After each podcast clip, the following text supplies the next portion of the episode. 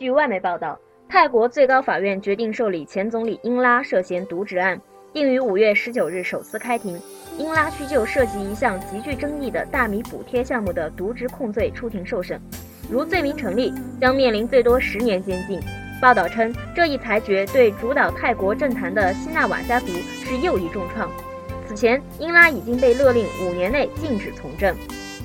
据新华网报道，奢侈品牌香奈儿三月十七日表示，香奈儿将下调中国内地售价，同时上调欧洲售价，幅度均为百分之二十。调价后，两地价差不超过百分之五。香奈儿公司称，此次调价为缩小各个市场价差，打击代购市场。分析认为，此番降价措施会引起其他在中国的奢侈品牌降价。人民网新闻：博鳌亚洲论坛2015年年会将于3月26日至29日在中国海南省博鳌召开。外交部发言人洪磊19日宣布，国家主席习近平将应邀出席博鳌亚洲论坛2015年年会开幕式，并发表主旨演讲。这是继2010年、2013年，习近平第三次参加该论坛。据洪磊介绍，亚美尼亚总统萨尔基相、奥地利总统菲舍尔。印尼总统佐科、尼泊尔总统亚达夫、斯里兰卡总统西里塞纳等多国领导人将应邀来华出席年会。博鳌亚洲论坛秘书周文纯十七日也向媒体透露，出席本届年会的其他国家领导人规模将超过历届年会。据临沧官方媒体临沧新闻网报道，记者二十日从临沧市政府新闻办获悉。自十三日缅军机炸弹落入中国临沧境内，造成边民伤亡事件发生后，临沧市迅速抽调三百多名党员干部驻村入户，做好边境村寨群众的情绪安抚疏导，稳定群众思想，保证生产生活正常开展。据介绍，事件发生后，为确保边境一线社会稳定，临沧市立即抽调基层党员干部深入村寨开展工作，实行处级领导分片包村，科级领导驻组。县乡村干部分级负责，扎实有效做好边境一线群众疏导、安抚及稳定工作，消除群众的恐慌心理和顾虑，增强群众相信和依靠国家妥善处理完问题的信心，自觉维护国家利益和边境安全稳定。同时，军警部队在边境群众生产生活活动较为集中的时段和地段进行武装巡逻，增强了边境一线群众的安全感。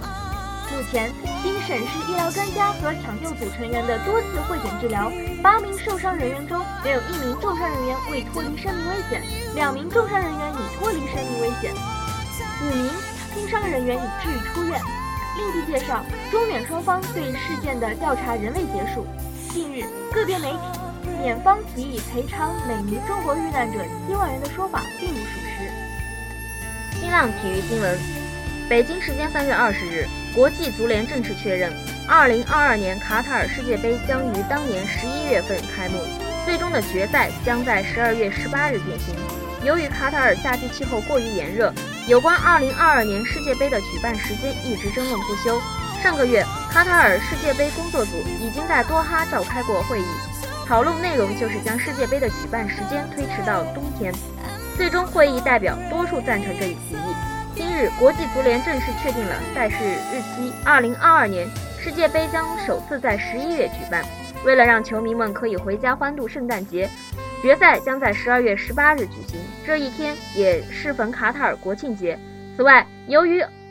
欧洲主流联赛届时激战正酣，国际足联缩短了二零二二年世界杯的赛程，从原来的三十二天减至二十八天。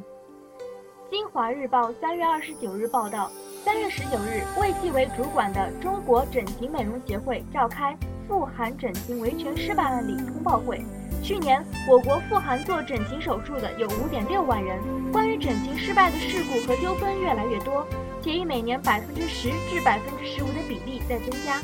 中国整形美容协会表示，协会目前已与韩国韩中医疗友好协会达成一致，拟就韩国整形美容医生的资质建立一个互相认证的平台。中国的患者可以登录协会网站，就双方认证后的韩国医生的资质进行查询。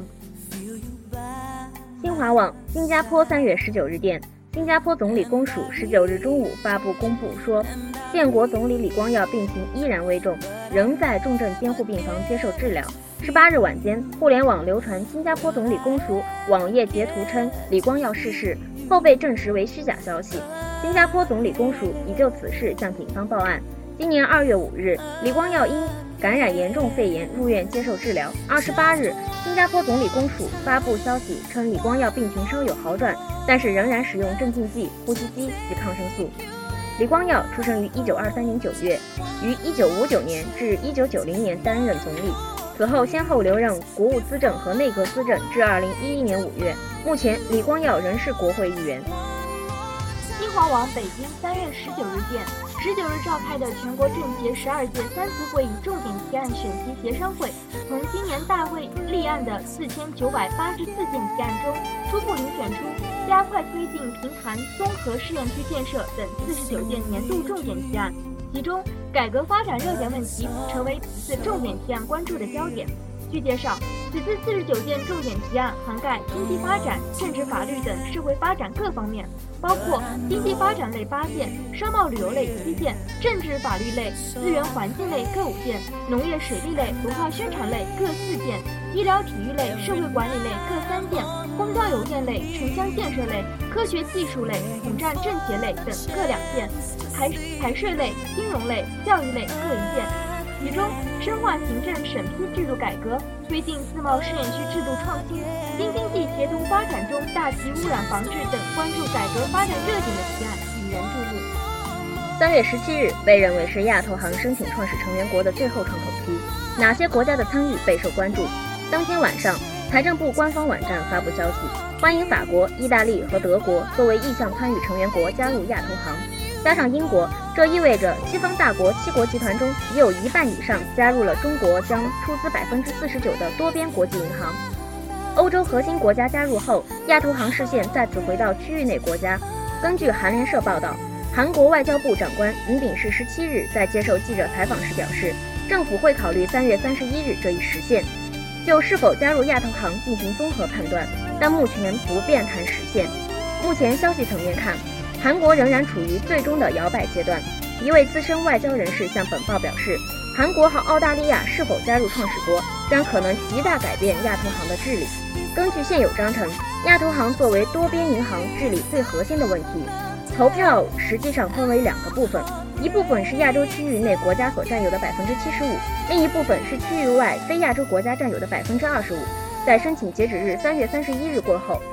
创始成员国将进行多轮磋商。随后，在六月商定亚投行章程终稿并签署，在完成各国审批程序后，亚投行有望在今年年底之前正式成立并投入运行。